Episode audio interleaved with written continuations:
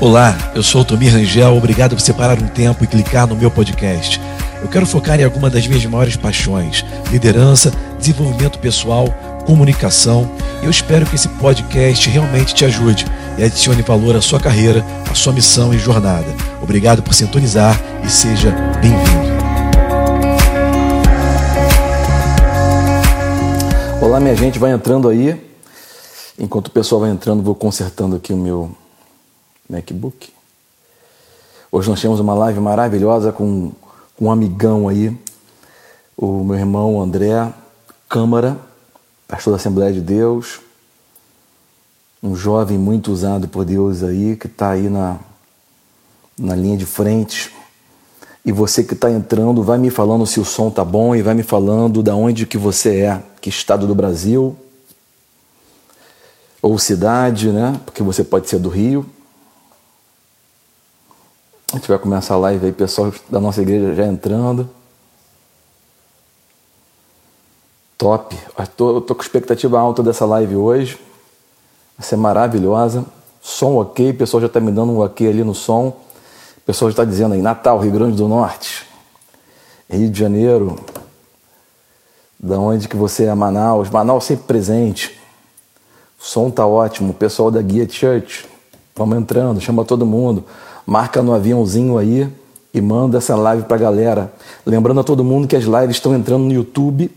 Eu acho que ainda hoje todas as lives estão me perguntando onde que vou me encontrar. Vai encontrar no meu canal no YouTube, Altomir Rangel, ou então no canal da igreja, Guia Church, ok? Do YouTube. E aqui no GTV também as lives completas, estou botando uma de cada vez. E tá entrando todas aí. Eu tive um problema só na live do Cachito e do William Douglas, mas ela vai entrar no, no YouTube tranquilamente. Pessoal aí chegando no Rio de Janeiro, Macaé, Belém do Pará. Assim que o André entrar aí, André, quando você entrar, me dá um alô aqui, ou então já manda uma solicitação e a gente começa. Pessoal também de Niterói, aqui do Rio de Janeiro, está presente. Muito bom. Pessoal quase do Brasil inteiro, do norte ao sudeste que eu vi até agora. o pessoal do sul vai aparecer, você vai ver só. O pessoal do sul é forte. O pessoal do sul vem com tudo, olha lá. Boa noite. Muito bom. Muito bom. Pessoas de todo lugar do Brasil entrando na live aí. Boa noite. Vai me falando da sua cidade, me falando do teu estado. Estamos esperando o pastor André Câmara, Câmara entrar. Uh, contagem, Minas Gerais.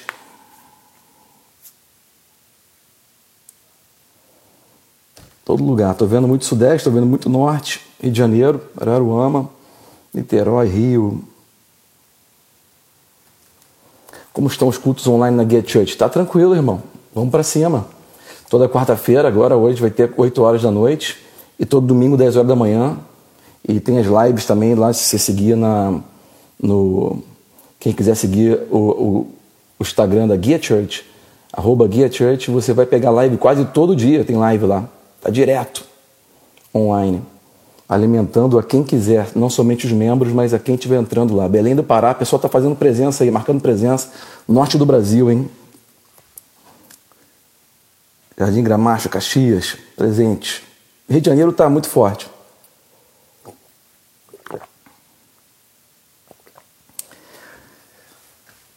Esperando o André enviar a solicitação. Oi, André. Apareceu aí a solicitação? Aperta o botãozinho aí da solicitação. My friend Mish.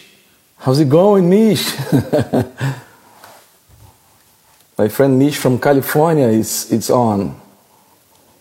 Any questions, brother? Wanna join in? I probably has to schedule a meeting with Mish, man. This, this a man of God.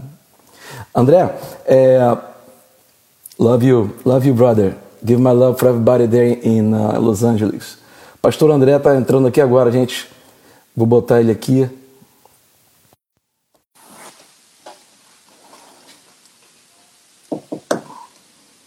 Florianópolis presente também. Andrezão! Tudo bem? Como estamos, irmão? Tá muito claro aí? Ah, dá, um, dá um toque aí na, em cima da sua tela, na sua, no seu rosto, assim, ó, dá um toque no seu rosto. Tô tocando aqui. Opa, eita, aí, virou tudo aqui é, uma luz da minha mulher que ela falou é, que tem que colocar é, aqui, ó. É, é, é, uma, é uma luz. É, dá um toque só, um toque só no seu rosto, assim, ó. Um toque só. Tô tocando. Só um. Que aí ele, ele faz assim. Aí, viu? É, eu tô com essa luz também. A gente tem que obedecer a nossa mulher, né, cara? Não tem, eu vou tocar aqui. Bota a luz. Essa luz. Da... Tô escondido aqui, três filhos, amigo. Tem que esconder dentro do closet aqui, senão não consegue conversar com ninguém. E como é que tá a idade deles? Eu tenho um recém-nascido, né, Romeu? Eu tenho o Romeu, o Romeu tá com sete meses, tem a Bela, tem seis anos, é a primogênita. E o Andrezinho tem três. Seis, três, sete meses. Então fez esse cadinho de três, três anos, veio um. Que maravilha. Essa, eu, é, é, eu fico com saudade, meus filhos já estão grandes. Eu tenho uhum. três também. Mas, mas eu fico com uma saudade dessa época, porque essa época é gostosa demais. Verdade, amigo. A sua filha, então, você tem que aproveitar para beijar, porque quando cresce, irmão, elas não deixam mais. Não sei se para por aí, mas vamos negociar. Como era de três em três anos, eu tenho tempo para pensar. Exatamente. Você, vai, você, vai, você fez a escala certinho, né? É verdade. Mas por incrível que pareça, eu estava falando com a minha esposa outro dia. É, Deus vai dando esses presentes na nossa vida, né? O único, de fato, que nós planejamos, falando assim, vamos tentar, vamos querer, pelo menos uma, foi o terceiro. Porque gente, os, os, dois vieram assim, mas assim, foram muito bem recebidos. Não que não né, fosse desejados, claro, foram claro. desejados e amados, mas claro, não foi algo que a gente sentou e falou assim: é agora. Vamos tentar? Vamos, não. Aí eu falei assim, amor, já temos dois que vieram. Vamos tentar planejar pelo menos um para dizer que a gente planejou alguma coisa? Aí veio o Romeu. Uau! Aqui em casa foi o contrário. O meu terceiro, uhum. que não foi planejado.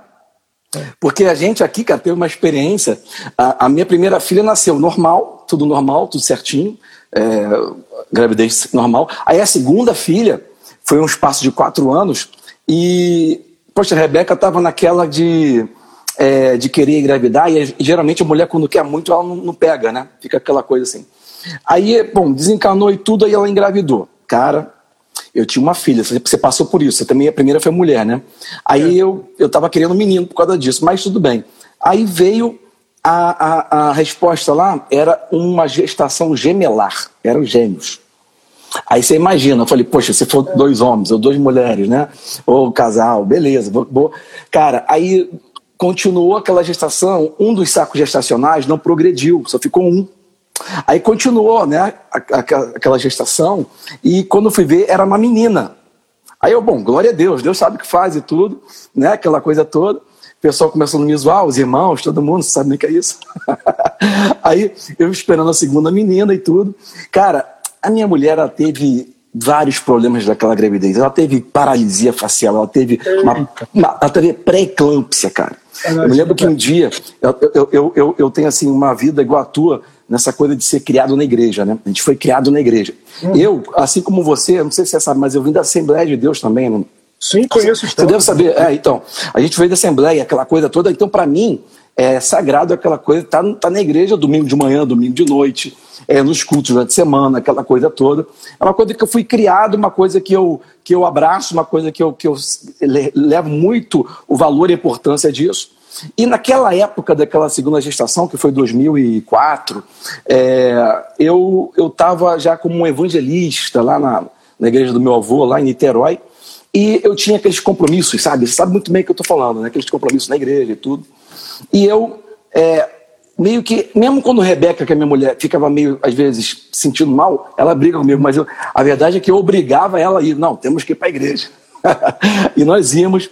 E quando chegava lá. no dia do Senhor, né? Domingo é dia do Senhor. Tá doido, ficar em casa, né? Tá louco. A gente ia. A Rebeca, naquele domingo, ela começou a reclamar comigo, cara.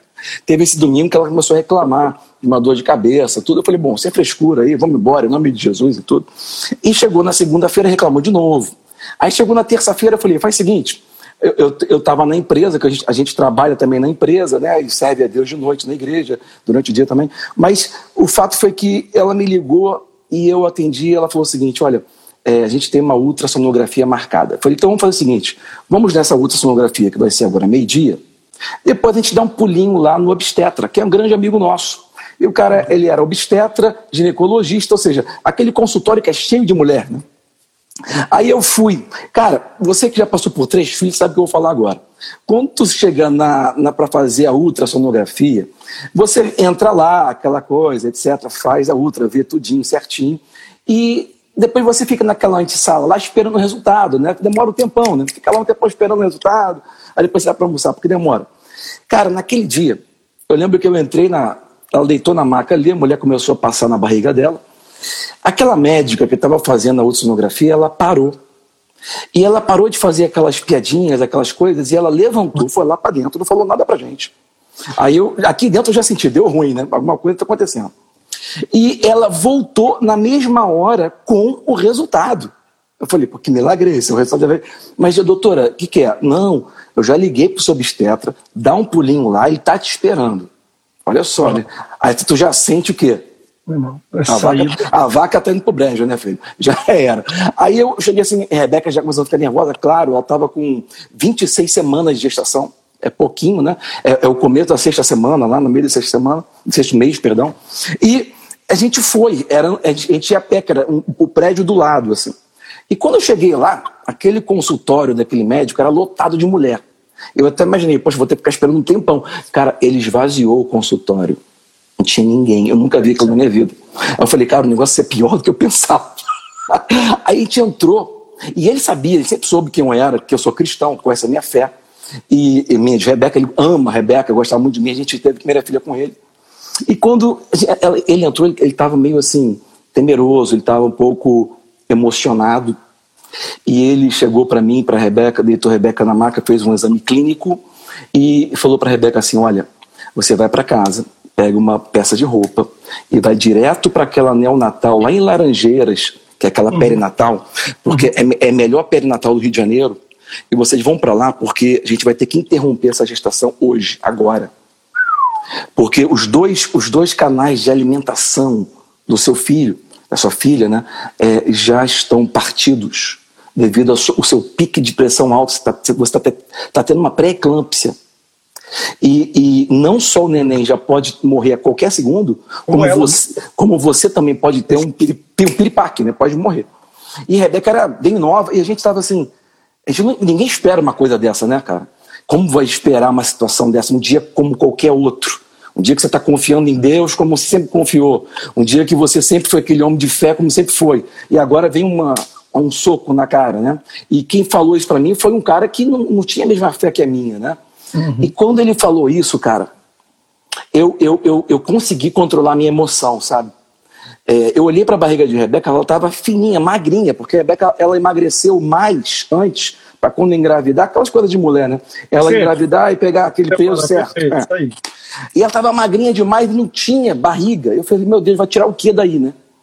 E eu, olhando para aquilo, eu consegui engolir o choro e eu soltei uma palavra de fé na frente do médico e da secretária e falei assim: olha, Rebeca, hoje, ou o mar se abre, ou a gente vai passar por cima da água, mas a gente vai chegar do outro lado. É hoje. É hoje. Então vamos embora. Levantei, ela começou a chorar, obviamente, né?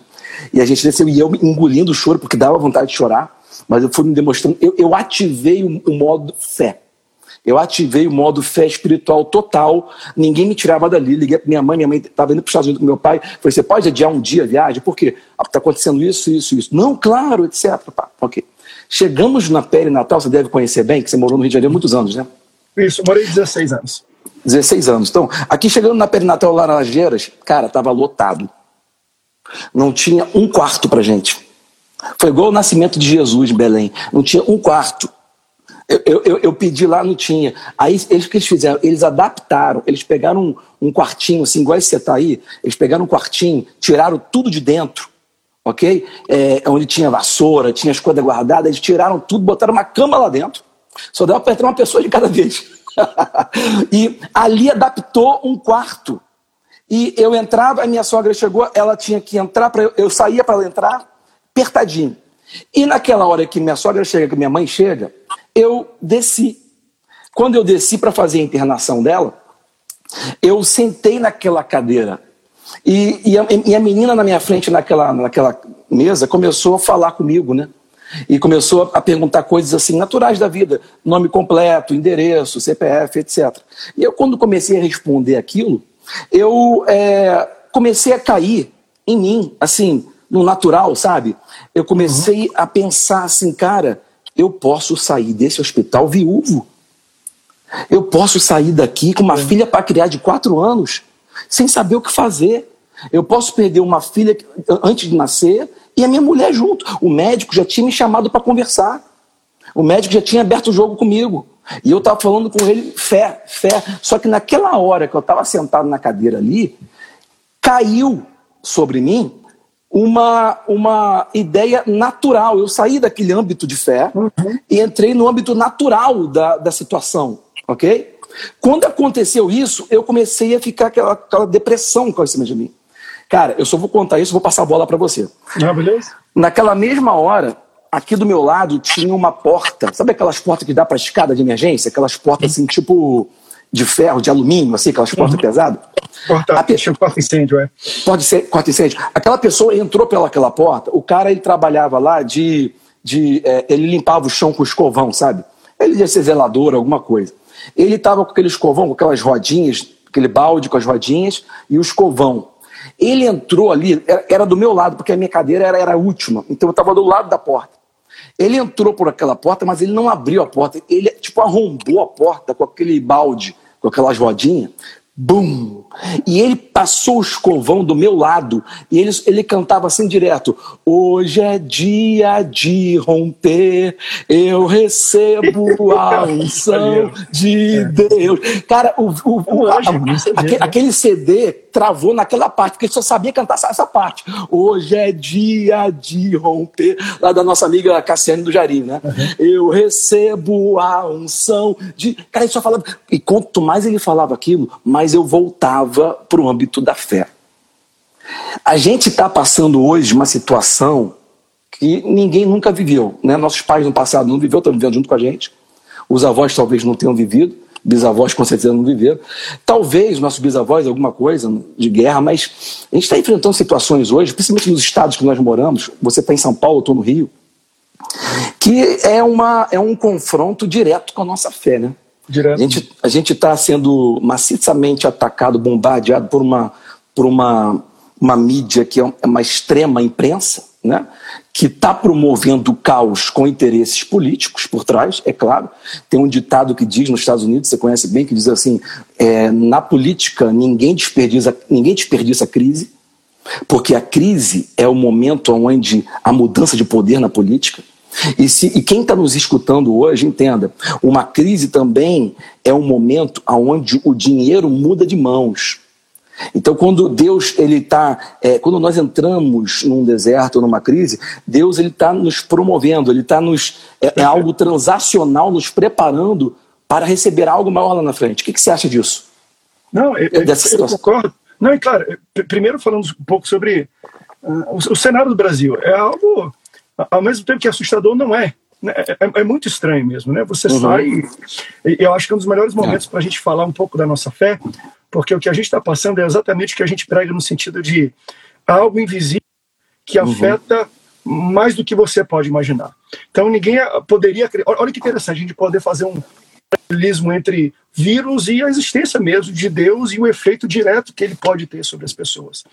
Eu acho que uh, esse vai ser um uhum. momento de. É, a gente está vivendo um momento de despertamento, certeza na igreja. Né? É, é, eu acho que. E, e, eu gosto de uma fala que. Muito, muito grande. O Tozer que falou assim: toda vez que Deus quer fazer um avivamento, ele bota a sua igreja para orar. Mas qual é o momento que a igreja começa a orar? Meu amigo, é crise. Uhum. Não a verdade. A gente não. É, é, é natural do Pega a Bíblia, abre. Quando é que o povo busca Deus? Quando é que o povo se humilha diante de Deus? É diante de crise. Então eu acho que tem algo, um romper muito é. grande de Deus para a igreja do Senhor nesse momento. Para mim, essa é uma grande oportunidade que a gente vive por trás de todo o caos. Eu não sou daquele uhum. que fala, é a mão de Deus pesando e tudo, porque. Sim. Uh, vamos lá, no norte a gente está falando. Deus não está aí para destruir é ninguém, para matar meu ninguém. Meu pai né? em Belém, meu, meu, tio é no Amazonas, eu sou amazonense. Lá é onde mais está morrendo gente. Morre, Sim. amigo, só para você ter uma ideia. A igreja lá em Belém, meu pai, fala com ele diariamente, eles estão fazendo um, um, boletim também desse, né? Que nem os estados e cidades fazem. Todo dia morre de três a cinco membros da igreja. Quando não pastores, todo santo dia, porque a igreja é muito grande, uhum. então ela é, vai ser uma moça. É um lugar mais pobre também, menos recursos, né? Menos recursos, não tem, assim, colapso da saúde. A questão não é nem uh, uh, de, de é por causa do coronavírus. Não, é, é por falta de acesso ao hospital. Sim, sim. doente, se tiver respirador, se tivesse remédios, cloroquina, seja a favor ou contra. Mas sim, sim. se as pessoas querem, elas não têm acesso lá. Para você ter ideia, eu, assim, né? Claro que cada um faz do seu jeito. Ontem eu mandei uma caixa. A minha irmã está com corona, meu, meu, meu, meu cunhado está. Eu tive um tio que faleceu. Eles estão lá, eles estão na Amazônia? Eu estou mandando remédio, porque lá não tem. Hum. E a questão lá é assim: você está doente, não tem hospital, mas não é só hospital, não tem médico. Os bons médicos foram embora. É uma, tá uma loucura isso tudo. Mas, de algum, de algum modo, eu entendo que existem oportunidades por trás disso tudo.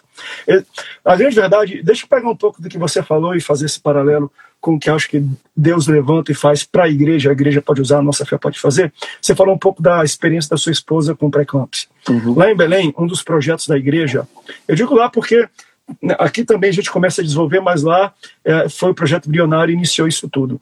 Tem um dos projetos que mais, que mais talvez muda e alcança a sociedade e, e, a comunidade local de Belém, que é o Mais Puro Leite. Hum. Mais Puro Leite, o que, o que, que eles descobriram lá em Belém? Que, se não me engano, de 15 a 30 crianças no estado do Pará, na verdade, morrem todos os meses porque não tem leite materno. Não nasce por alguma complicação, ou a, mãe fica doente, ou a mãe morre, ou a mãe larga uma criança, não sei. Mas aí tem que botar leite, a mãe não, não consegue aumentar, precisa de leite para aumentar essa criança. Morrem porque não tem alimento. Uhum. Tem um rapaz, um amigo meu chamado Fabiano. Fabiano teve uh, uh, casou e a esposa dele ficou grávida. Ela teve pré-eclâmpsia, só que ela não teve talvez a benção aí. Deus tem os projetos dele. Ela faleceu no dia do nascimento da bebê. A bebê ah. nasceu, mas a mãe não conseguiu por causa da gravidez de risco. E aí a minha irmã estava grávida no mesmo, no mesmo período, tinha acabado de ter a filha no mesmo período. Então ela pegava leite, tirava leite, colocava, fazia todo o procedimento e, e, e mandava para casa dele para amamentar, porque a mãe não estava lá para amamentar. Uhum. Disso, meu pai viu, tá mandando, olha que interessante. Quando ele foi ver os dados, aí o Fabiano, que é uma pessoa que trabalha também, ele é chefe de enfermagem de um hospital lá, lá em Belém do Pará, ele falou, pessoal, ele começou a abrir os números. Papai, isso. Ele falou assim, vamos fazer um projeto para acabar isso? Amigo, só resumindo, em 45 dias, fez uma parceria lá, botou geladeiras, passou um negócio de esterilização, de pasteurização, enfim, tudo do leite. Em 45 dias, a Assembleia da Igreja local, ela acabou com as mortes por falta de leite. Tá vendo? Né? De onde nasceu isso? Porque uhum. assim, de uma crise. Sim. Sim. Né? Porque aconteceu, morreu uma Abriu os olhos, né? Porque não tem leite. Pô, pô, uhum. Isso vai, você vai puxando esse fio, essa cortina, e Deus vai te dando situações para você resolver. Eu acho que essa crise vai ser um momento que Deus vai levantar problemas onde nós, pastores, líderes, igreja, a gente vai começar a ter que puxar o fio. Onde é que isso está dando? Para onde vai? E isso, para mim, é em todas as esferas. Na esfera política, principalmente. Sim. Porque eu acho que se a gente começar a puxar, meu amigo, ah. aquilo que você falou, é no tempo de crise que o poder muda, mas é no tempo de crise que o povo, se a gente estava lutando contra a corrupção, pense num momento que esse negócio está desvairado no Brasil. Uhum. E eu acho que uhum. nós, como igreja, temos um, um, posicionamento também de, não, bem que questionar. Assim como nós questionamos para descobrir por que, que morriam e chegamos com uma solução, eu acho que nós temos que começar a puxar a cortina. Vem aqui, por que, que está assim? Por que, que chegou assim? Por que é falsificado? Por que não funciona? Por que não tem hospital? Vai puxando, puxando, puxando e e, mas também no final é qual é a solução para isso tudo? Né? Uhum. Né? Como é que a igreja se posiciona? São com pessoas? Eu, assim, falando um pouco até de político, eu sou uma pessoa que sou totalmente a favor que a igreja, como representação geográfica, representação demográfica de pessoas, se posicione. Eu acho que uhum. cada em, em, cada sociedade as pessoas se unem por um bem ou algo que faça como se fosse um imã. Então, por exemplo, eu tenho uma filha, a Bela, de seis anos, ela é autista. Porque ela nasceu assim, eu começo a pesquisar, eu me uno a essas pessoas, eu sigo pessoas, uhum. eu reposto. É, talvez você saiba, mas o, o, o, Marcos Mion é um dos grandes, porque o filho sim, dele também. Sim, eu sei. Então, olha, você cria uma afinidade, uhum. ou mais que você concorde e discorde de várias coisas, mas assim, o que nos une não é discordância, é concordância, é o que nós temos sim. de dor em comum. Então, uhum. então, é muito simples, a gente, a gente consegue se unir muito com a dor do outro e faz uma comunidade nisso. Verdade. Ah, o evangelho, de certa forma, ele é um imã de comunidade. Claro. Ele une claro. as pessoas. E eu acho que esse imã, ele deve se fazer também presente na representação na sociedade e política de uma igreja.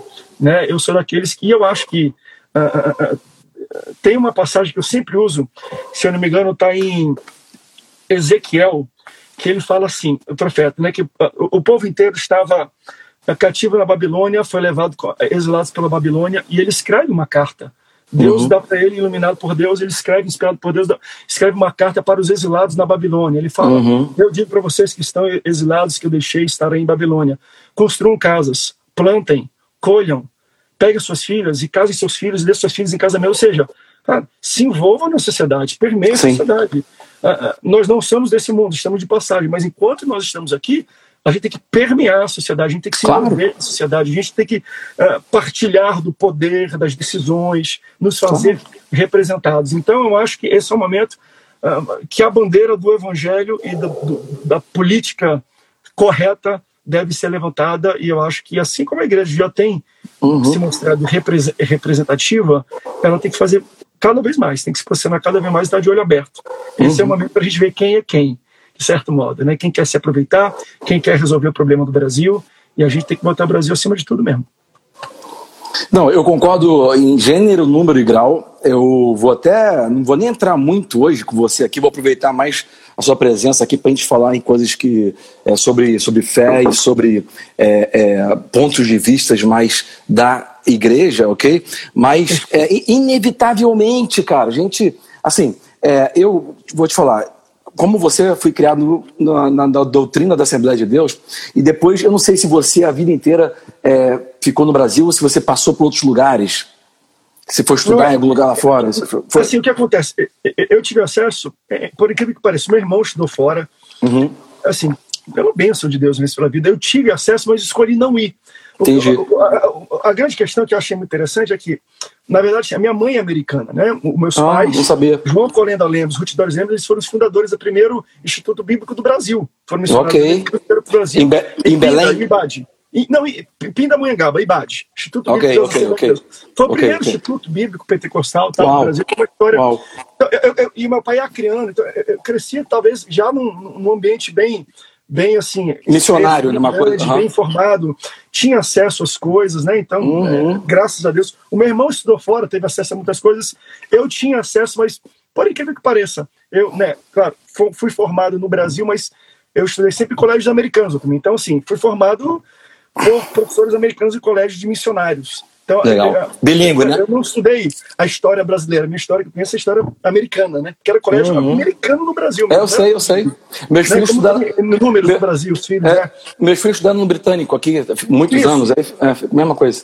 Então, eu, eu fui muito. Né, cresci um pouco é, nesse tempo, a gente falando de Assembleia de Deus, no tempo que quando meu avô fundou o Instituto Bíblico, ele era perseguido pela própria Assembleia sim, de Deus. Sim, de sim. fábrica de pastor. Não, pastor não precisa, não é em, em, carteira de colégio que se forma, é no Espírito Santo, e glória, aleluia. Então ele sofreu muita retaliação por instruir pastores e, e, e obreiros, por uhum. que pareça, né? Assembleia de Deus veio um pouco, claro, do avivamento pentecostal, sim. mas por alguma razão, da maneira como ela se encaixou na cultura brasileira, o início dela teve uma aversão muito à letra né? Sim, Querendo sim, sim. Ficou mais nos dons, né? Ficou nos dons, nos dons e, e, deixou um pouco o ensino, talvez.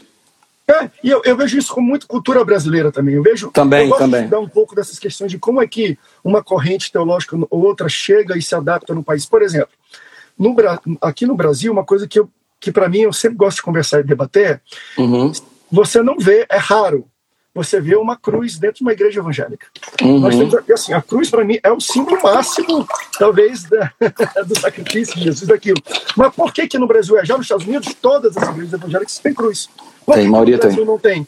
Porque aqui era a igreja católica que dominava e ele tinha cruz muito. Então a gente, para se distanciar da igreja católica, a gente começou a falar mal da cruz. Falou mal, por exemplo, de Maria. Eu acho um absurdo. Eu uhum. acho subir no púlpito e, e, e, ficar, porque Maria não tem nada diferente, uma pecadora. Ele falou, querida, deixa eu falar uma coisa. Deus, quando olhou para terra, falou: vou escolher alguém. Claro que eu não estou endezando ela, mas entendeu que nela existia claro, a pessoa claro. e o perfil correto para que o Filho de Deus nascesse claro. e ela fosse a mãe terrena dele. Então, assim, a gente quer se distanciar tanto de uma imagem de uma igreja católica que a gente acaba batendo em coisas que são basilares da nossa fé. Sim. Então, eu acho que quando a Assembleia de Deus também veio e nasceu dentro de uma igreja batista, que é uma igreja de pessoas que estudam muito, e naquele tempo eram avessos, né, os movimentos do Espírito Santo e os dons uhum, uhum. carismáticos, vamos dizer assim. Sim. Então, assim, vamos distanciar dessa galera também, já que eles leem muito Bíblia, quer estudar muito, quer muito letra, vão para outro canto. Então, é uma questão até cultural nossa, né? Do, é. brasileiro, de se distanciar daquilo que inicialmente a perseguiu, vamos dizer assim. E acaba segregando, né, cara? Em vez de unir, né? Muito, muito, muito. Mas, Mas essa a ideia. gente aprende muito com isso, sabe, Elton? Eu acho claro, assim, claro, com os erros. Até antes disso, né? Sobre é, início de igreja, início de Sim. movimentos aqui, eu acho que uh, nós temos que ver sempre. Tudo tem prós e contras, tudo. Tudo tem trigo e joio, tudo. Os dois crescem juntos. Aquela parada que Jesus propôs e aí os servos falaram assim: podemos arrancar o joio? E aí o chefe, o, o, Senhor fala: não, não arranca, senão vocês vão arrancar o trigo junto. Não é porque. Uhum. É porque muita gente fala, porque é muito parecido. Não, não é que é parecido. Ele fala, você que a gente arranca o joio, porque eles sabiam qual era o joio. Uhum. A questão é que as raízes estão entrelaçadas. Então, uhum. se mesmo você reconhecendo que tem joio, você arrancando o joio, você vai arrancar o trigo. Uhum. Exemplificando e aplicando isso. Eu vivi um tempo, um, um, um, um, tempo atrás, talvez uns dois anos atrás, um momento de muita perseguição na minha vida, uhum. principalmente na minha esposa. Quando é com a gente, a gente toma tranquilo de ler. Quando é com a nossa Sim. mulher, Sim. família, aí a gente é. bate. Eu lembro eu orando para Deus, falei, Senhor, arranca essa perseguição, para essa perseguição, para essas calúnias. E Deus falou no meu coração, André, se tu quiser que eu tire a, a, a o levante, tire as calúnias e a perseguição, eu vou ter que tirar também a bênção que gerou a oposição. Hum. Por quê? Porque a gente não recebe a oposição do nada. Com Sempre tem uma bênção que provoca isso. Uhum, uhum. Então eu acho que na, na, história da igreja é a mesma coisa também. Deus abençoou, Deus cresceu, ok. Mas junto com isso, sempre tem um joio. Né? Muitas vezes a gente fala e toma como base, não, porque a igreja é primitiva, temos que voltar como uma igreja primitiva. Eu falo, amigo, tu parou para ler a igreja, assim, amém. Eu acho que tem muitas coisas que a gente tem que tirar para hoje, mas deixa eu falar uma coisa. Você já leu a história da igreja primitiva mesmo? Já era, estudou a fundo? Era para ter evoluído, né? Cara, a igreja primitiva, vamos lá. Quando Deus instituiu, ele pregando, a última ele pregando para o povo antes de subir para os céus, estava pregando, falando sobre talvez aí os ensinamentos eternos do, do, reino, daquilo que ele vinha estabelecer, uma pessoa corta ele no meio, assim, do nada, e fala assim, ó, oh, vem aqui, mas quando é que tu vai destituir esse governo e tu vai assumir? Sabe? Jesus estava ensinando uma, vontade eterna para ver uma pergunta, vamos dizer assim, política. Tipo, uhum. quando é que o meu o prefeito vai ser eleito? Quando é que a minha rua vai ser asfaltada? Quando é que vai ter iluminação? Era essa a igreja. Então, assim, a última mensagem, o pessoal questionou isso. Jesus voltou para os céus. E aí ele falou assim: ó, não, não cabe a vocês saber o tempo nem as estações dessas coisas. Mas eu derramei, nos últimos tempos, derramei, derramarei o meu espírito sobre vocês e tudo mais. E, e foi o que aconteceu em Atos 2. A igreja uhum. de Atos 1 é uma igreja natural, uma igreja carnal, uma igreja que, que, em detrimento da mensagem do evangelho, quer saber mais sobre política. Não que Jesus veio pregar alienação política, não veio, mas ele veio falar: olha, prioridades são as verdades eternas. Né? E aí Jesus sobe e aí eles dizem, poxa, está faltando um apóstolo, né? Porque Judas se matou. O que, que a gente vai fazer? Então, Joga o assim, dadinho. Para eles entenderem qual é a vontade de Deus na vida deles, é atrás uhum. de sorte. Só que isso é a, primeira, a, única, a única vez que acontece é, é, na igreja primitiva, que todo mundo exalta, graças a Deus, a única vez que acontece isso para uma grande decisão é essa. Essa é a primeira e última vez. A primeira última vez que eles jogam a sorte para entender qual é a vontade de Deus. Porque depois de Atos 2, que tem o derramamento do Espírito Sim. Santo, como é que eles decidem as coisas? Tem uma decisão que acho, em Atos 3 eles decidem. Vamos, vamos escolher essa pessoa. Ele fala assim: ó, pareceu bem a nós e ao Espírito Santo. Então, assim, a, a, a experiência do derramamento do Espírito Santo é o que mudou a cara da igreja. Mas a igreja primitiva é uma igreja carnal, uma igreja que falou assim: antes da gente votar, vamos escolher quem é que pode ser votado. Aí qual foi o critério deles? Ah, quem esteve com a gente mais tempo. Ou seja, para eles, tempo de igreja tempo de carteirinha, tempo de púlpito sentando atrás, valia mais do que experiência com Deus. Uhum. É, essa uhum. é a cara da igreja primitiva. é, o nome já fala, né? É igreja primitiva. Tava, ela estava é se, se, construindo, né? Assim como tem, tudo. Tem que evoluir, então, tem que evoluir, tem que, claro. Tem que, tem que. E eu acho que na nossa história da nossa igreja Assembleia de Deus é a mesma coisa. Tenha erros, tem acertos. Claro. E Deus, e Deus que cuida de tudo. Como é que pode, né? Ele ainda usa tudo isso, né? Usa a gente. Claro. Claro. Não, eu, eu tenho feito live.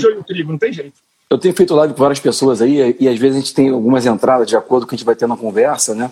E a gente tem falado algumas coisas assim nesse sentido aí que você está levantando, que é um sentido de uma visão coletiva, uma visão corporativa, porque nós fazemos parte de um corpo, né? o corpo de é. Cristo. O evangelho, ele é o evangelho para o corpo, ele não é o evangelho para o indivíduo, né?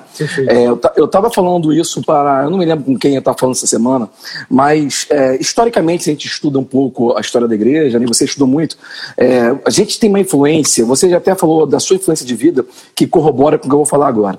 É, nós temos uma influência muito, vamos dizer assim, nem direta, eu acho que até direta mesmo, do evangelho que veio dos Estados Unidos, né? Aqui no Brasil, nós recebemos o evangelho que veio da América. Claro que teve Vinangunen, que veio da Suécia, pessoal que veio da Europa, mas é, no, nos últimos séculos, a nossa influência foi totalmente americana. E assim, Gunnar Wing e Daniel Berg, fundadores da Assembleia de Deus, eles estavam morando nos Estados Unidos. Eles foram Sim, também, é. pelo Pentecoste nos Estados Unidos. Então, é, é, é, vieram como missionários americanos, assim, embora suecos, mas como missionários é, né, de uma igreja americana. Né? Americana. Sustentado pelos americanos financeiramente, né? Então, é, eles vieram, e nós tínhamos, nós sempre tivemos essa influência da letra, do ensino, que veio dos puritanos lá dos Estados Unidos, né? Aquela coisa toda. É, a, a, história dos Estados Unidos é muito interessante porque você tem grandes homens de Deus como John Wesley, como Charles Finney, grandes homens lá de 1700 e alguma coisa, que pregavam, é, é, você tem muitos livros hoje que você pode achar, que pregavam o evangelho do reino de Deus, né? Assim como Jesus pregou, como Paulo pregou, como todos os apóstolos pregaram, né? E você percebe que, historicamente, de 1888 para cá, no fim da Guerra Civil, os pregadores daquela época, eles começaram a mudar um pouco a abordagem do evangelho. Eles começaram a pegar o evangelho e ao invés de ministrar o evangelho do reino, e o que é o evangelho do reino? É o evangelho, as boas novas, evangelho boas novas. É a boa notícia para do reino, ou seja, do coletivo, do governo de Deus, ok? Eles começaram, eles fizeram uma dicotomia. Eles botaram agora, vamos anunciar o evangelho. E quando você fala só o evangelho, você está trazendo as boas novas, geralmente fica uma mensagem individualizada. E isso aí veio no final de 1800, 1900, nós nascemos nisso. Nós nascemos com hinos da harpa cristã e nós nascemos com mensagens que sempre está dizendo o seguinte: olha, é, aqui é difícil, mas um dia a gente vai morrer e vai para o céu. Vamos receber um galardão. É verdade. Jesus, Jesus morreu, mas vai te levar para o céu. Irmão, a, o pessoal perdeu a, a, a, a, intenção original, que era trazer o evangelho do reino. Jesus falou em Mateus 4,17: arrependei-vos, tenha uma metanoia, mude a sua maneira de pensar, porque o evangelho do reino está próximo, ou seja, é, na verdade a tradução original diz chegou, chegou com ele, né? E durante todo o evangelho, quando você vê Jesus ministrando, ele sempre está dizendo: Eu vim para anunciar o evangelho do reino. E quando você começa a entender um pouco mais sobre essa, essa, esse detalhe que faz uma grande diferença, você começa a analisar um pouco o porquê que muitas vezes nós vemos tantas mensagens vindo dos púlpitos dizendo assim: olha, você vai receber nove chaves para sua vitória, sete passos para o seu sucesso. Tudo muito individualizado, entende? Parece que é uma boa nova para o indivíduo. E o que você está me falando aí, você está me dando um exemplo seu da sua vida pessoal, mas você está dando um exemplo coletivo da história, de, não só da Assembleia de Deus, mas da Batista, de várias outras denominações, que todas vieram de uma, de uma só fé, correto? Assim como os católicos também. E, e, e, a gente começa a entender, quando a gente vê o Evangelho do Reino, que nós não somos Adão e Eva no paraíso. Nós somos é, é, um resultado de homens que vieram antes de nós. Nós pegamos o bastão e nós temos a obrigação de passar o bastão. Nós estamos fazendo uma corrida de maratona de bastão. Sabe, o todo líder, seja o líder mais velho que está aí hoje, ou o líder novo que está entrando, vocês não entendem isso. Sucesso, sucesso sem sucessão é fracasso. Percebe? Nós temos que entender que nós fazemos parte de um coletivo. E a bênção ou a graça de Deus, do Rei, sobre a nossa vida, ela tem intenção de abençoar o coletivo e não somente o indivíduo, ok? Para que, que ele vai te curar? Para que, que ele vai te salvar? Bom, se Jesus fosse te salvar para você ir para o céu, por que, que você não morreu no dia que você confessou Jesus como Senhor? Para que você está vivo aqui ainda, filho? Se o propósito era ir para o céu, você aceitou Jesus, Romanos 8, 10, vai para o céu, filho. Tchau. E a gente, a gente acaba criando fake news, né? É, é, é então acho que tem, tem, que fazer uma CPI da fake news dentro dos púlpitos da igreja. Não, porque você fala isso me lembra assim, a, a gente às vezes toma uh, ditados populares e tornam isso Sim. como se fosse uma teologia, prega isso. Então, assim, acima de tudo, Deus quer a sua felicidade. A gente, uhum. E a gente ouve isso. E a gente pensa que isso, não, mas Deus quer a minha felicidade acima de tudo. Mentira! Deus não. Uhum. É, é aquilo que você está falando. É, é, você não está pensando no coletivo, né? Eu, eu, brinco um pouco, porque se eu falo assim, se Deus quer a minha felicidade, então calma aí. Não sou eu que nasci para servir a Ele, Ele que nasceu para me servir. Ele é uma uhum. máquina, eu aperto aqui, eu quero a felicidade. Se as coisas me fazem feliz, é de Deus. Se me fazem tristes, não é de Deus. A gente cria um reducionismo para o nosso sim, Deus. Sim. É, é assim, interessante. Tem um exemplo que eu falo sobre isso. Tem uma mensagem, tem uma série de mensagens que eu preguei aqui, falando assim, fake news. O que, que nós dizemos da Bíblia que a Bíblia não diz? Uhum, eu, boa. Essa é uma delas. Que Deus, acima de tudo, que Deus quer minha felicidade. Mentira. Porque às uhum. vezes a minha uhum. felicidade ela é proveniente de coisas pecaminosas. Sim. A felicidade claro. desse mundo é prazer, sexo, droga, uhum. dinheiro, grana. Não sou contra a grana, mas como as pessoas alcançam isso, então eles dizem: se isso me faz feliz, é, Deus quer acima de toda a minha felicidade. Mentira. Então, por exemplo, eu tô, tô, aqui jogando, eu vejo meu filho jogando bola, ele faz um gol. Eu fico feliz pelo meu filho. Que legal, uhum. comemorando. Agora, se ele faz um gol e desdenha e faz isso aqui na cara do adversário, eu já não estou feliz com a felicidade dele. Uhum. Ele não entendeu para onde catalisar isso. Então, assim, a gente tem que começar a de fato entender isso que você falou que para mim é. Calma aí. É, é, é, Jesus morreu na cruz. Pra, é para mim, o, o, projeto dele é maior do que eu, vai além de mim. É, corrida, para mim, a vida cristã não tem melhor maneira da gente desenhar como é uma corrida de bastão, de revezamento 4 por 1 Você não foi primeiro e provavelmente nós não seremos o último. Sim, então nós claro. temos uma parte para cumprir. E é aquilo, Amém. né? E, e, e para mim, mais do que a corrida em si, é aquilo que você falou. A parte mais importante de uma corrida de bastão não é a minha corrida, é a uhum. transição. É a transição. Se eu derrubar o bastão, toda, toda, a equipe está desqualificada. Então, uhum. todo mundo que correr atrás de mim e vem depois de mim, se eu deixar cair o bastão, na hora da transição, perdeu. Se não me engano, são 10 metros, sei lá quantos metros são, que um tem para passar para o outro. Se eu passar daquele tempo de transição, eu também desclassifico todo o trabalho que foi feito antes e todo o trabalho que vai ser feito depois. Então, não, então assim, não é eu correr mais rápido que todo mundo. Ah, a minha igreja está crescendo mais do que a do Otomir, mais do que. Boa. Eu vi que tu fez com o apóstolo René, mais do que do René, mais do que não sei o quê. Se eu uhum. pensar que é o meu tempo, é a minha corrida, não, não, não, beleza. E na hora da transição? Se eu não preparar, não entender aquilo, porque não sou eu, não vai acabar comigo, não é o meu tempo. Uhum. Eu vou ser o melhor corredor do mundo, mais rápido.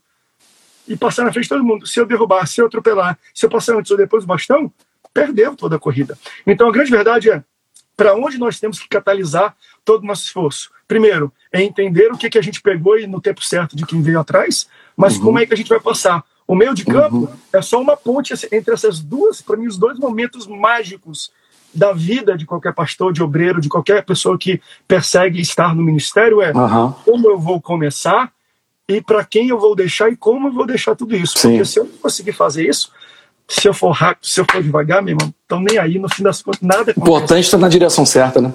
Tá, amigão? E a gente vê isso na vida, né? Nós, querendo ou não, você cresceu, e eu acho que tem, tem muitas proximidades, talvez, na, na, em questão Com certeza.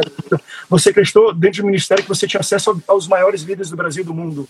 Então, eh, você conseguiu conversar, mas ao mesmo tempo humanizar cada um deles. Sim, a gente olha sim. os grandes homens até do Brasil, como você também tem acesso, a gente acha, cara, esses caras são top, é fácil para eles fazerem uma decisão. Irmão, a gente a gente está falando um pouco, e você conhece um pouco da televisão, eu lembro, eu lembro, até hoje eu converso com meu pai, quando ele falou assim, assinamos, que assinou o documento para comprar a rede Boas Novas, foi início, lá em Manaus, uhum. para comprar a televisão, que ele entrou no carro e falou assim, Rebeca, assinei o documento, e agora?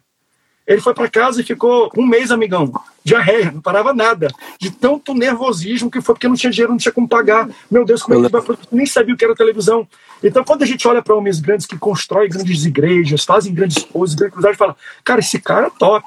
Mal você sabe que ele é igual a você, que ele uhum. às vezes não sabe o que está fazendo, é Deus que está carregando mesmo ele.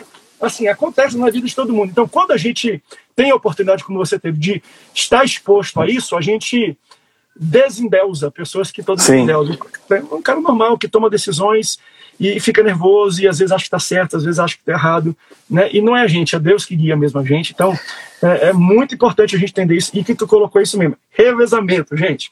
não é o quão bom você é, o quão rápido você vai, mas é como você entendeu que pegou e como é que você vai deixar. É isso que é a chave do ministério pessoal de cada, né, de cada um de nós. Cara, você usou uma palavra aí, quando você estava usando, eu estava sorrindo aqui, porque me veio uma, uma, uma lembrança, uma coisa muito fantástica, que é o seguinte: você falou de transferência, né? a importância da corrida de revezamento do bastão é o momento da transferência.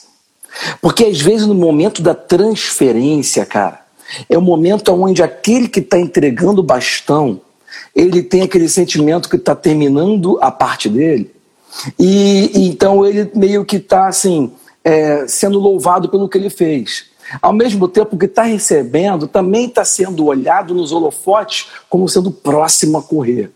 E eu lembrei, cara, na hora que você falou, eu estava até pensando para onde que eu ia nessa conversa, na hora que tu falou isso, só pode ser o Espírito Santo, eu lembrei no Monte da Transfiguração.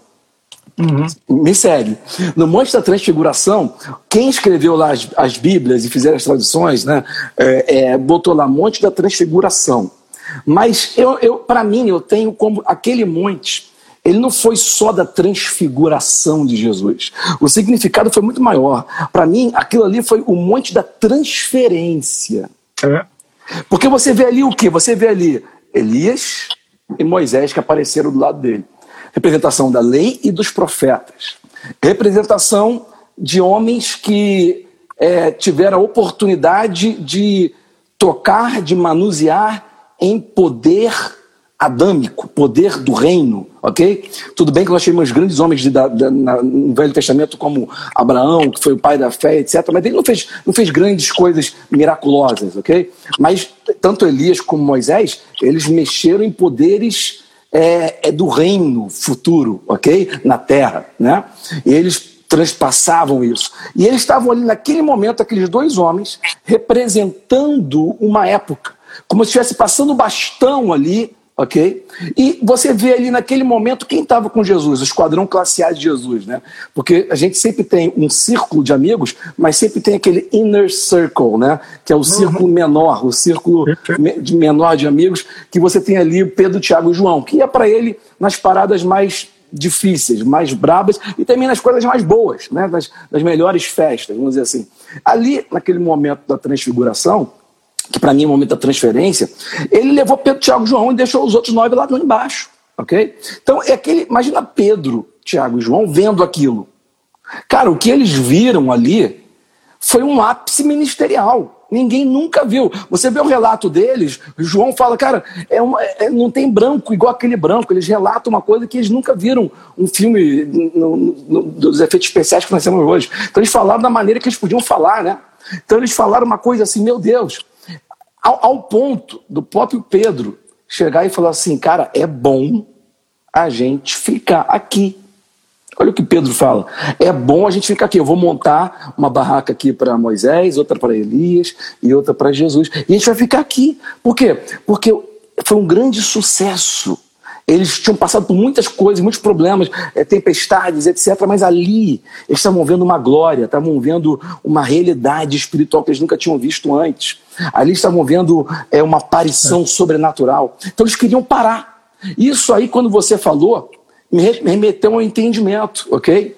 Que entendimento é esse? Às vezes, cara, o maior inimigo que você pode ter é o seu sucesso. Uhum. Pedro, ele quis parar naquele lugar, por quê? Porque ele estava tendo um grande sucesso espiritual, ministerial, chamado de vocação. E ele falou: é bom ficarmos aqui. E realmente parece ser bom a gente ficar no sucesso. Mas tem muita gente que está sendo derrotada pelo sucesso. Perfeito. Tem muita gente que está deixando a vista, aquilo que ela pode ver, derrotar a visão que Deus botou dentro dela. Então, às vezes, o maior inimigo da visão que nós temos dentro de nós é os nossos olhos, é o que está vendo agora. Então, você falou aí, tem pessoas que estão crescendo rápido, né? E tem igrejas rápido, estão tendo influência rápido. Calma, não deixe, não permita que aquilo que você está vendo agora afete a visão que ele colocou para você de longo prazo. Jesus chegou para Pedro, Tiago e João, assumiu tudo e falou assim: vamos continuar, vamos descer, tem mais para a gente fazer. Ok? Então, perceba que tem muita gente hoje que está sendo derrotado pela vitória. Né? E, vo e, você, você falou uma coisa muito certa. As pessoas estão ministrando sobre a felicidade sua, individual, como se a sua vitória fosse o objetivo. Gente, junto com a nossa vitória vem uma lição. Junto com tudo que Deus nos manda fazer, tem um ensinamento. E sabe, se a gente não entende o propósito também da vitória, a gente acaba desperdiçando e afundando. O, que você, o sucesso, às vezes, para alguns, vai ser a pior coisa. Não, isso, para mim, é, é muito verdade. Primeiro, se a gente não tem raízes profundas e alicerçadas, o nosso fruto, que é o que? É o carisma, é o crescimento, é a notoriedade. Eles vão nos levar para onde as nossas raízes não conseguem nos segurar. Imagina Sim. se um pé de jaca, jaca é pesado pra caramba, uhum. tá muito grande na ponta. Se ele não tem raiz profunda, pesa para um lado, ela cai porque não tem raiz. Então, às vezes, o fruto de muita gente leva Sim. eles para lugares onde a raiz não consegue segurar no chão, eles tombam, eles caem, eles se escarnecem e por aí vai. É, tem uma passagem para mim, é uma aplicação muito simples, né, de pregador, mas, assim, mas é, é, é muito parecido com isso. Quando Pedro tem a pesca maravilhosa, ele pega o barco dele e se enche de peixe, ou seja, Sim. sucesso. E quem é que está dentro? Jesus, porque Jesus falou na primeira pesca maravilhosa, Jesus estava dentro. Uhum. E aí uhum. começa a afundar. Aí quando eu li aquilo, eu falei, que interessante. Jesus está dentro do barco. Uhum. Ele está cheio de peixe e o barco está afundando. Ou seja, às vezes o que afunda as pessoas é o sucesso. Sim. Porque se não tivesse peixe, não estava afundando. Uhum. Mas Jesus estava no barco. Jesus deu a bênção. Jesus colocou o peixe e estava afundando. E olha que interessante. Aí o que, que ele pensou? Cara, se eu não dividir isso, se eu não compartilhar isso, acabou. Ele chamou o barco. Vem aqui, vem aqui, vem aqui, gente. Pega peixe, pega peixe, pega peixe. Então tem muita gente que cresce em tudo e acha que é para si. Eu, eu, sim, eu, a pouco afundou. Com Jesus ainda. Jesus estava no barco, até estava. Jesus abençoou. A benção foi de Jesus, só que o cara uhum. não entendeu o propósito pelo qual Jesus pegou e elevou ele, botou para cima ele, que era para compartilhar, para ele sair às vezes um pouco do foco, né? Como tem na, na, naquela, a estrelinha de, a, estrelinha de Jesus, né? Bom, de, depende como você entende. Claro. Eu acho que foi a Helena, a Helena Raquel uma vez estava falando isso, eu vi, eu falei, maravilhoso. Que ela falou assim, a estrela de Belém. O que, que guiou uhum. os reis magos até Jesus? Foi a estrela. Mas quando chegou na estrebaria, é, ela apagou e eles entraram. Por quê? Porque Sim a cena era Jesus. Então, estrela sim, sim. é até bom para atrair a Jesus. Mas quando entrou na igreja, meu amigo, a estrelinha tem que apagar, quem tem que brilhar é Jesus. Então, eu acho muito interessante isso de sucesso para algumas pessoas, às vezes, é o pior fracasso que elas têm. Ou seja, o fruto delas está levando onde a raiz não consegue segurar. Isso ainda, é ainda nesse sucesso que você falou aí, para não perder raciocínio, e só colaborar com o que você está falando, que foi demais. É, aí você mencionou a pesca maravilhosa. Cara, e tu mencionou, Pedro chamou os amigos. Cara, olha que fantástico. A gente está fazendo um full circle, ok? Nós começamos a falar a live aqui dizendo que é, o evangelho é do reino, ou seja, a visão tem que ser corporativa, tem que ser uma visão do coletivo e não individual. Fechou o círculo, filho. Deixa eu te falar. Pedro, se ele não tivesse chamado os amigos que tinham o barco também, ok? Ele não iria passar por aquele ponto de ruptura na vida dele. Verdade, Porque a Bíblia, a Bíblia fala o quê? Que a rede estava se rompendo. Ele ia ter um ponto de ruptura e o grande sucesso ia levar ele a um grande fracasso, ok? Se você não sabe no ponto de ruptura, no ponto de grande crescimento, se você não sabe, não tem a visão do coletivo, se você não sabe é, que, que a sua bênção ela é corporativa, ela não Verdade. é só para você, ok? Se você não tem a visão do evangelho do reino, ok? Não pensando que é só evangelho, filho, tu vai perder, a, a tua rede arrebenta, o teu barco vira certo? E, e, a gente está falando algo aqui que eu acho que não é por acidente. Eu, eu acho que o Espírito Santo está falando com muita gente, alertando até outros líderes. Essa live ela vai para YouTube, ela vai para a IGTV, ela vai para vários canais, ok? E tem muita gente nos acompanhando, até do norte, do, do sudeste, de vários lugares. Então perceba que eu acho que a igreja, de uma maneira geral, tem que ter essa visão do coletivo. Ela tem que começar a aperfeiçoar e entender que nós fazemos parte de uma corrida de bastão e que tudo que está acontecendo na nossa vida tem um ponto de ruptura. E se você não entender esse ponto de ruptura, muitos estão perdendo tudo que fizeram ou que outros fizeram antes deles, né? Tudo, tudo, tudo tá. E sabe, uma coisa que a gente está falando até do amadurecimento da igreja nesse sentido. Eu falei da igreja primitiva em Atos 1, e, e, e a experiência de fato do derramamento do Espírito Santo foi o que fez a, muita mudança de, de do aspecto dessa igreja, né? Para você ver como corrobora com tudo isso que a gente está falando também, da visão do grupo. Não é olhar para mim, é olhar para o outro. Ah, no momento que teve o derramamento do, do, do Espírito Santo, falando em línguas, como, assim como o Espírito concedia e tudo mais, o texto fala assim, que eles olhavam uns para os outros e vinham sobre a cabeça um dos outros uma língua de fogo repartida. Sim. Eu acho interessante isso, porque assim, se tem algo na minha cabeça, eu não consigo ver se eu não tiver um espelho. Uhum. Okay? Eu não consigo ver nada. Claro. Então, quando eu li aquele texto, olha que interessante. A mudança da, da igreja primitiva de Atos 1, que era uma igreja que pensava em si, no natural, em mim, cadê? Vem aqui, quando é que vão botar luz na minha rua? Quando, né, individualista. Quando tem um derramamento, a, a, a, palavra fala que eles olhavam uns para os outros. Ou seja, não é eu falar assim, ó, eu sou cheio do Espírito Santo, eu tenho cura e eu sou usado por Deus. Não, é eu olhar para você e falar, Altomir, eu vejo uma língua de fogo sobre a sua cabeça. E você olhar para mim e falar, André, eu, você foi escolhido por Deus também. Eu vejo o agir de Deus na tua vida. Uhum. Então, a, quando a gente entende uma igreja madura que está cheia do derramamento do Espírito Santo, é uma igreja que reconhece no outro o que Deus está fazendo, Sim. não em si próprio. Porque a gente, vive, a gente vive nesse tempo. Né? Na Amém. igreja dos pseudo eu não chamo, eu chamo de pseudo-pentecostais, no sentido de uhum. aqui nesta igreja está a mão sim. de Deus, está a cura de Deus, sim, está sim. a palavra de Deus.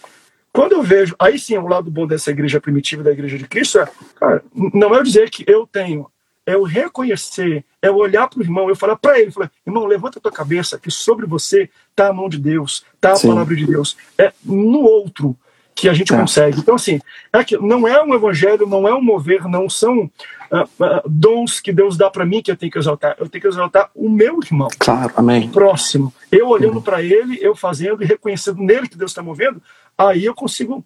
Um, a igreja vir nessa união. É quando um.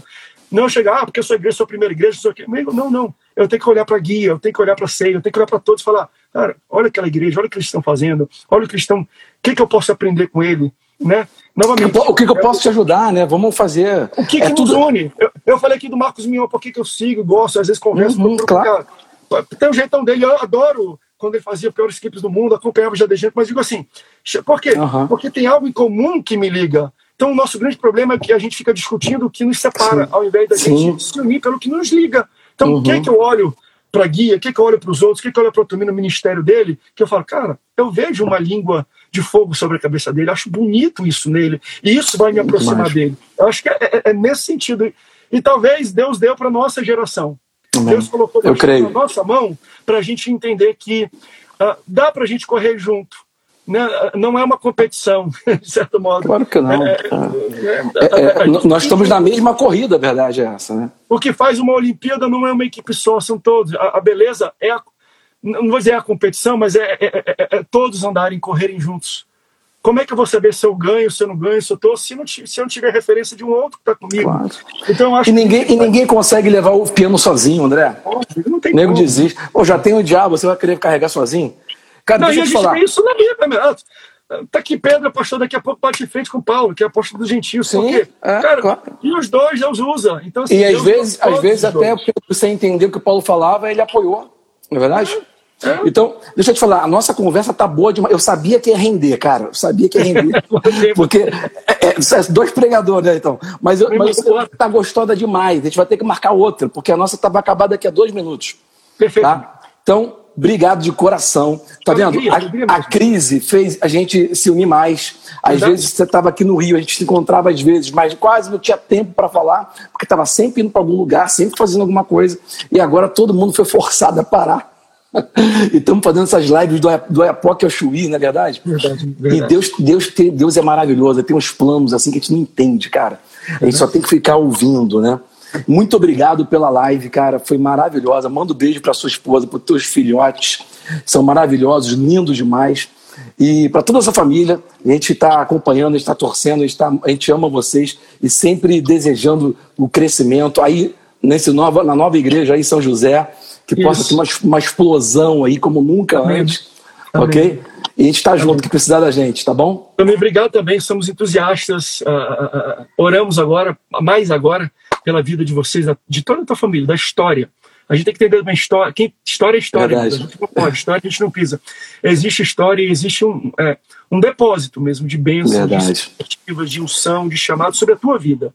Porque uhum. Deus vem trabalhando. Para mim, Deus é um Deus de Abraão, de Isaac e de Jacó. Ele é Deus de gerações, amigo. Ele, quando Amém. se apresenta, é ele não se apresenta com o nome de igreja, ele não se apresenta com denominação, e nem se apresenta para uma, como uma pessoa, mas apresenta uhum. como família. Deus, eu sei que Geracional. Pessoas, a tua família é uma família que Deus chamou, é uma família de Abraão, de Isaac, de Jacó. Você tem todo o nosso. Assim, Tamo junto, irmão. Uh, apreciamos muito vocês, admiramos muito tudo que vocês têm feito. Conta com a gente. Quando voltar de tudo isso, Vamos fazer Vamos encontrar, ou aqui ou aí. a gente vai encontrar. Viu? Vamos fazer vou, ter, vou ter que contar. Tá bom, irmão. Você, família, Beijão. Filhos, esposa. Um abraço, amigo. Deixa eu Shalom, paz. Tchau, tchau.